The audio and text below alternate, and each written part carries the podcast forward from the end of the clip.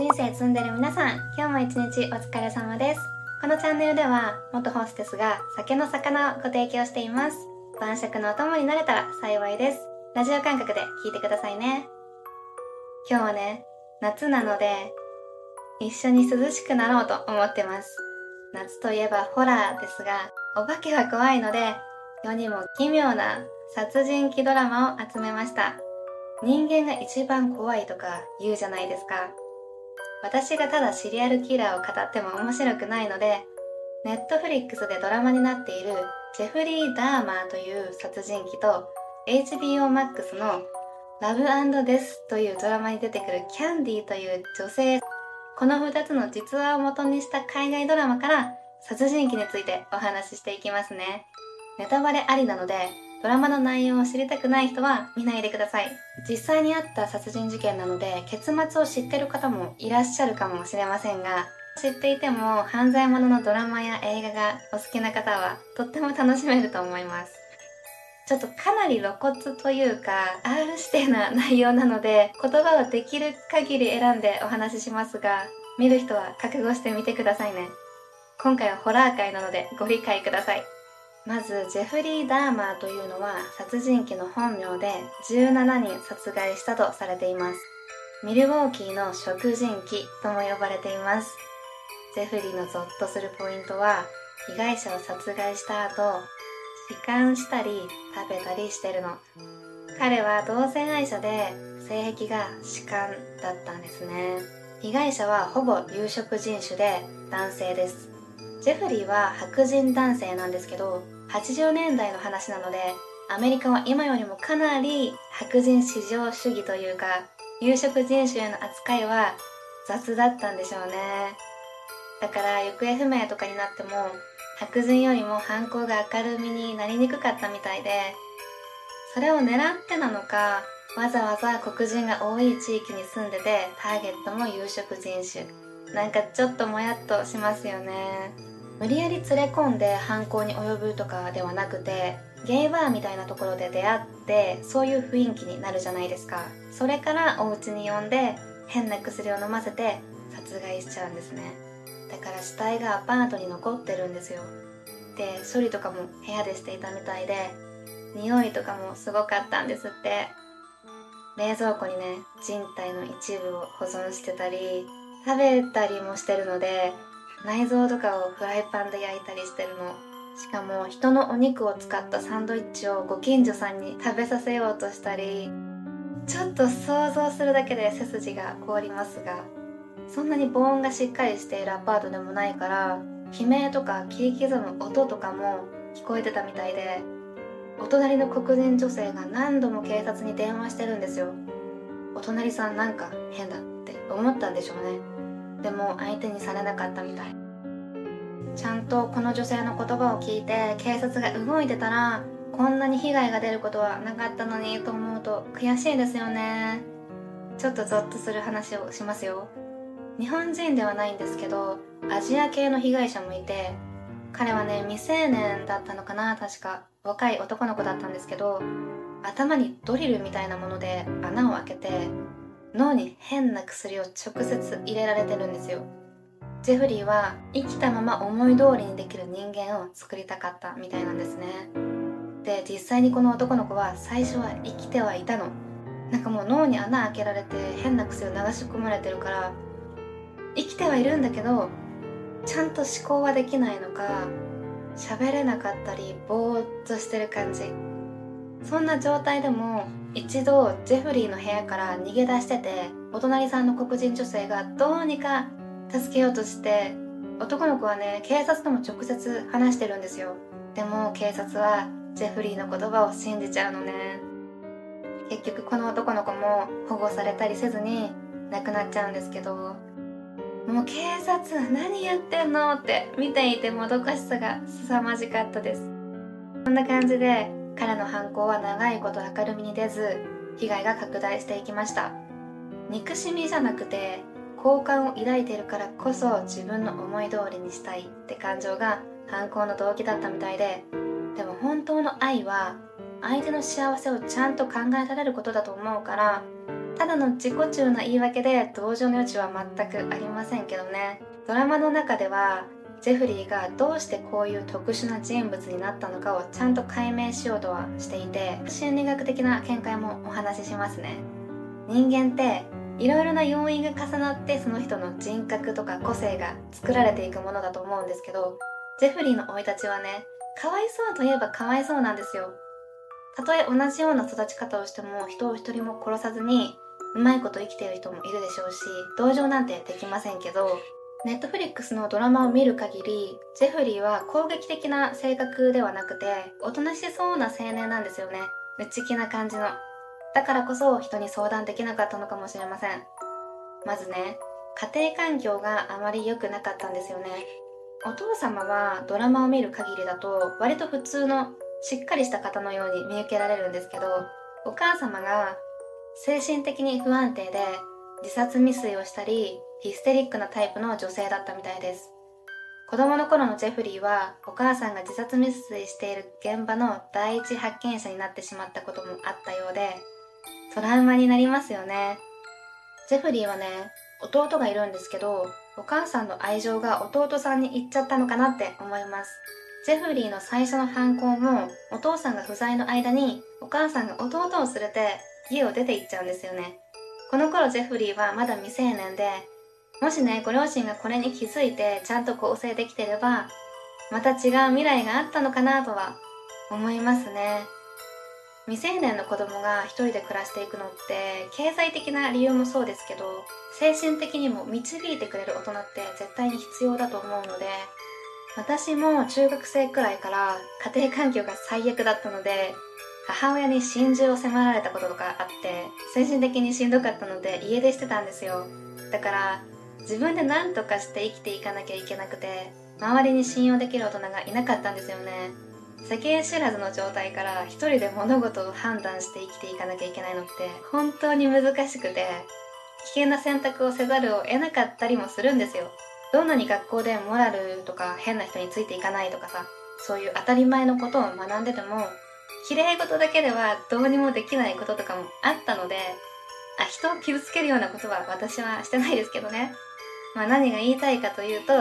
未成年者にとって安心できる場所とか信用できる大人って本当に大切なんですよね。子供にとって両親の愛って最強じゃないですか。学校で悲しいことがあっても母親のハグだけで生きられたりするんですよね。それをちゃんと受け取れないとどんな形にせよ成長に影響はすると思うな。ジェフリーはお父様との関係は良好だったみたいで子供の頃にお父様と野生動物の解剖を楽しんでいたようなんですね。私からするとグロいし気持ち悪い趣味ですがそういうのが好きな人もいますしね。お父さんもねサイコパスっぽい感じではなくて趣味として息子と動物の解剖を楽しんでたって感じ。ゼフリのお父さんみたいに特殊な性癖を持たずに許された範囲で趣味として楽しめてる人もいると思うのでまあそれは私の好みの趣味ではないけど別に悪いことではないと思います。ジェフリーはあまり多趣味な方ではないんですよ。すごく内気な青年ですし今と違ってネット環境とかも乏しかったでしょうしただ解剖だけはねすっごく好きだったようで動物の内臓とかに好ましい感情を持っていたらしいです。ジェフリーの犯行が明るみに出た後にね精神科医みたいな人たちが精神分析をしてるんですけど内臓に性的興奮を覚えたりもしていたらしいんですね。これね調べたら内臓性愛と呼ばれているらしくてそういう異常性癖を持っている方も世の中にはいるみたいです。正直私には全く理解不能ですがまあ性癖ってね第三者には理解できないものですからね。誰も傷つけない範囲で楽しめるならいいとは思いますけど写真とかで満足できるならいいけど実物じゃないと無理だったらご本人もしんどいですよね。欲はありますからね人間誰しも。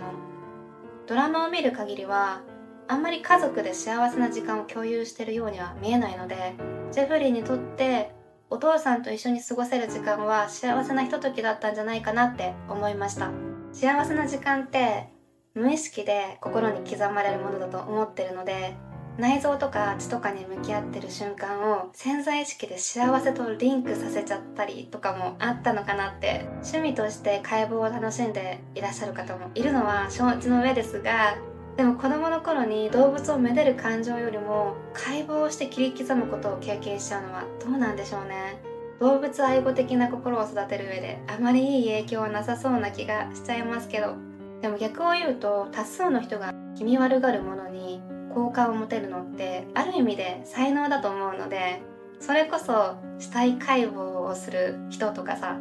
好みを活かせる分野とかもあったと思うからゼフリーの生い立ちを見てるとなんとか周りの大人が助けられなかったのかなって思っちゃうな。誰も責められないし一番はやっぱりどんなバックグラウンドがあろうと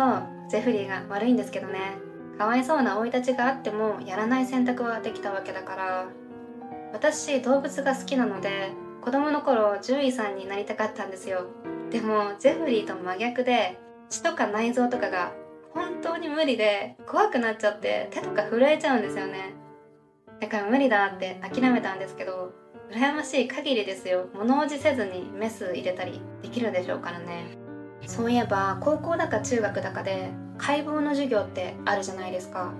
私あれもね本当に無理で授業に参加しなかったんですけどもちろん単位はもらえないんですよ。でもアメリカではそれが認められていて実際に解剖に参加しなくても単位がもらえるらしいです。ペーパー試験とかがあるのかもしれないですけど日本もそんな風になったらいいなって思います。今の日本の学校がどうなってるのかは分かりませんが。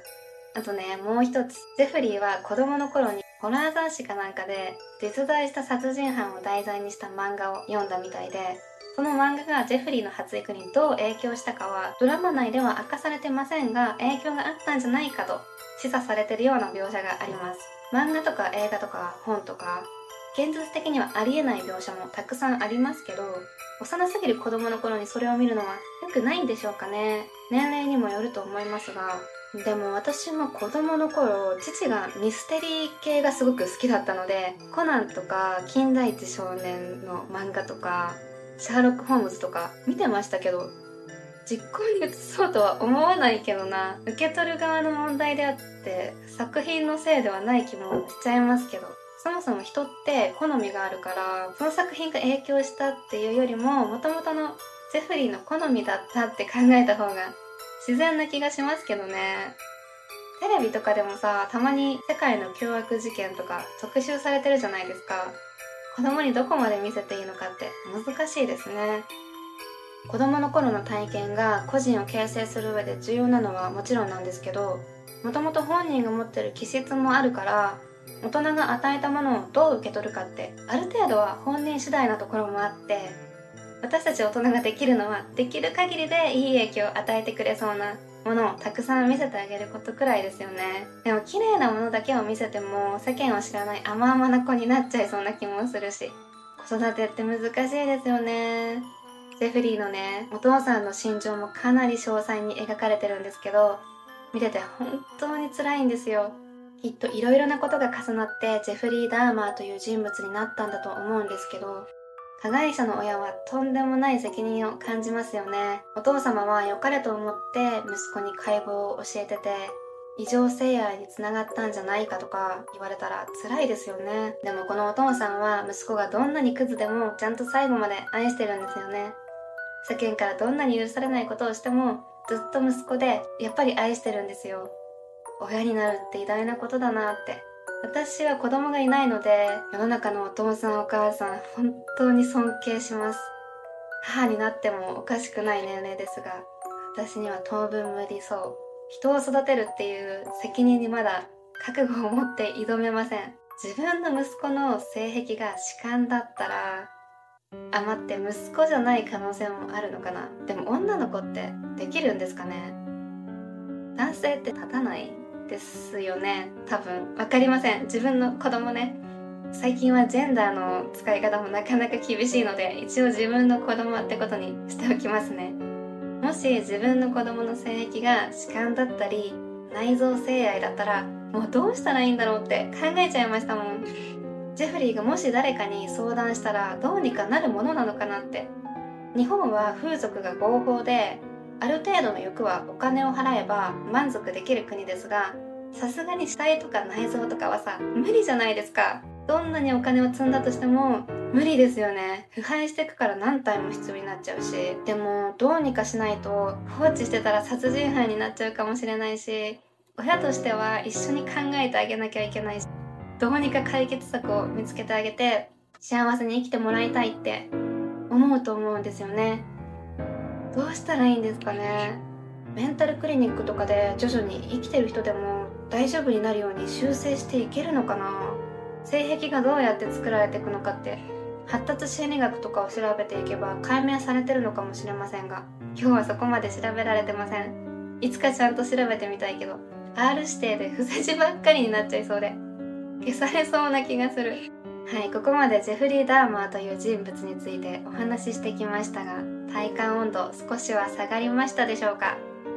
ただの残酷なシリアルキラー物語というよりは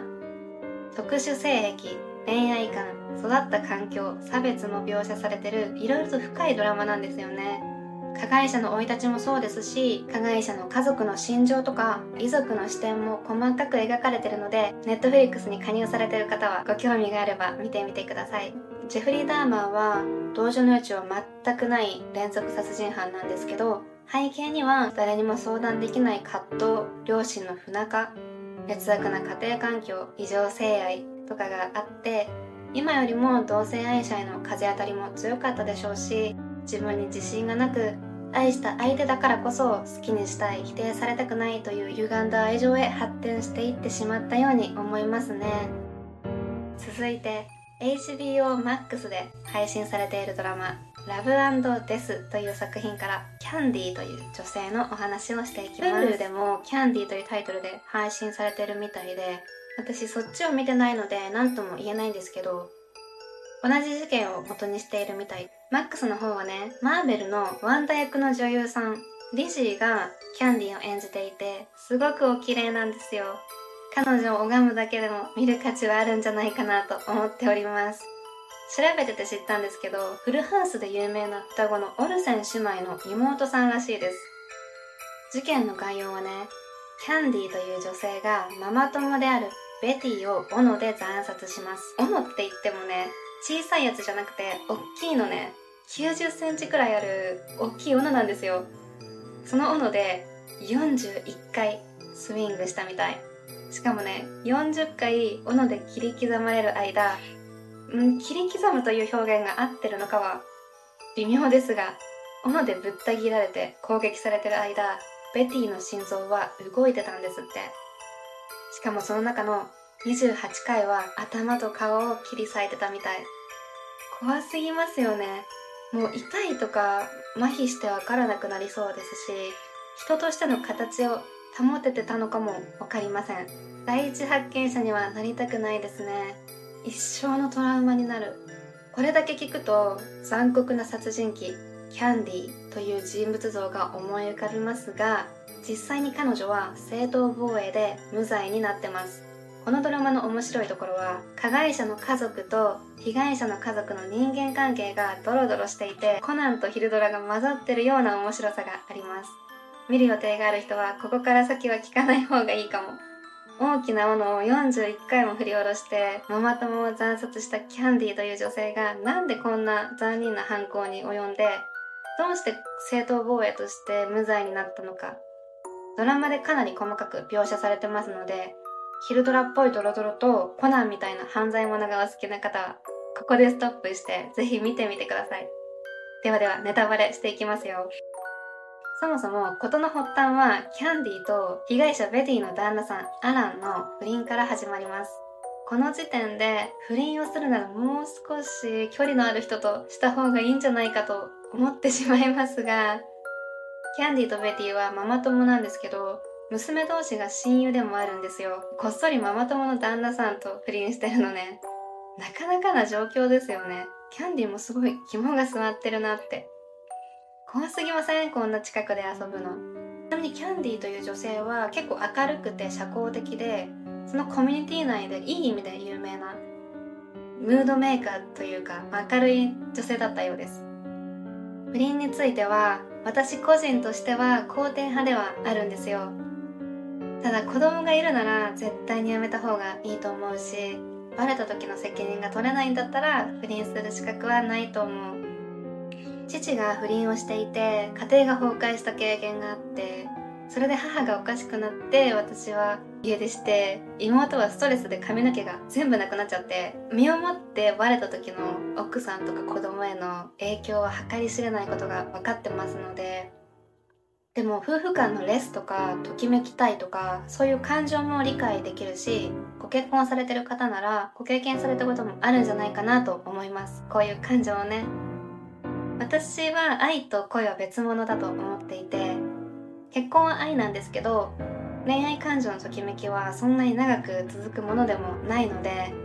結婚しちゃうと恋愛とは全然違くなるのは仕方ないんですよね。だから外で遊びたい気持ちは全然わかります。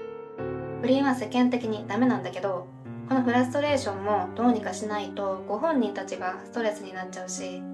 難しいですよね、まあ、私の母も相当しんどかったのは見ていて分かりましたし子供の立場からしても辛かったです。でも外で愛人を作りたかった父の気持ちも分かります。そういうときめきを求めてお店に遊びに来るお客さんもいましたし既婚者を好きになる女性の気持ちも分かるんですよ。既婚者って包容力があってかっこいいの。大人の魅力があるんですよね。私の友達も略奪した子がいるんですけど私はその子の友達なのでその子の味方でいますが父と不倫して母を傷つけた女性は好きにはなれません。それはね矛盾してるけど仕方ないですよね。身内の話になっちゃうと。子供のいる既婚者と不倫する場合は一生嫌われる覚悟は持ってた方がいいと思う、まあ、父の不倫相手だった女の人の気持ちもわかるんですけどね。でもやっぱり私は母の味方でいたいので子供の頃はさそんなことをした父親が嫌いだったし不倫なんて絶対ダメって思ってましたけど大人になると色々と見えるものも変わってくるので肯定できるようにはなりましたね。やるならうまくやりなよとは思うけど。今はねなんだかんだ両親とは仲良しです。父のことは許してるし母も今は精神的にも安定していて妹と一緒に両親に旅行プレゼントをしたりするくらい仲良しです。去年ね2人で花火大会に行ったらしくてすごく嬉しくなりました。やっぱ両親が仲良しっていうのはいくつになっても嬉しいものですよね。過去のことにずっととらわれてても意味ないですし乗り越えたらみんな幸せになれることもありますからね。キャンディーも旦那さんとレスだったようで不倫関係になったキャンディーとアランですがベティに子供が生まれたりベティが産後うつになったりして関係は解消します。何事もなかったように日常に戻ってアランはベティとの家庭に専念しキャンディも自分の家庭に専念して旦那さんとの仲も改善され全てが順調だったさなか事件が起こります。不倫関係が解消されたとはいえそもそもこの家族たちは子供同士も仲良しですし同じ教会に通っていたりと接点は多くたまたまアランとキャンディが話しているところを目撃したベティが関係性に気づいてしまうんですね。女の勘というやつですね。女の勘ってなんでこんなに当たるんですかね。ちょっとした空気感で分かっちゃったりするんですよね。知りたくもないのに。浮気してる男性陣はね本当に気をつけてほしい隠す気あります？ってくらい分かりやすいの。自分がもう10倍は気をつけた方がいいと思いますよ。こっちとしても知りたくないんですよ。だからやるなら墓場まで持ってくつもりで徹底的に隠してほしいです。そんなコーナーで真実を知ったベティはキャンディがベティ宅に訪ねてきた際に斧で襲いかかります。ベティはね産後うつでメンヘラっぽくなっててアランの出張中に悲劇が起きたんですけど電話に出ないベティに対してアランの中で自殺という言葉がよぎるくらい精神的に不安定だったみたいです。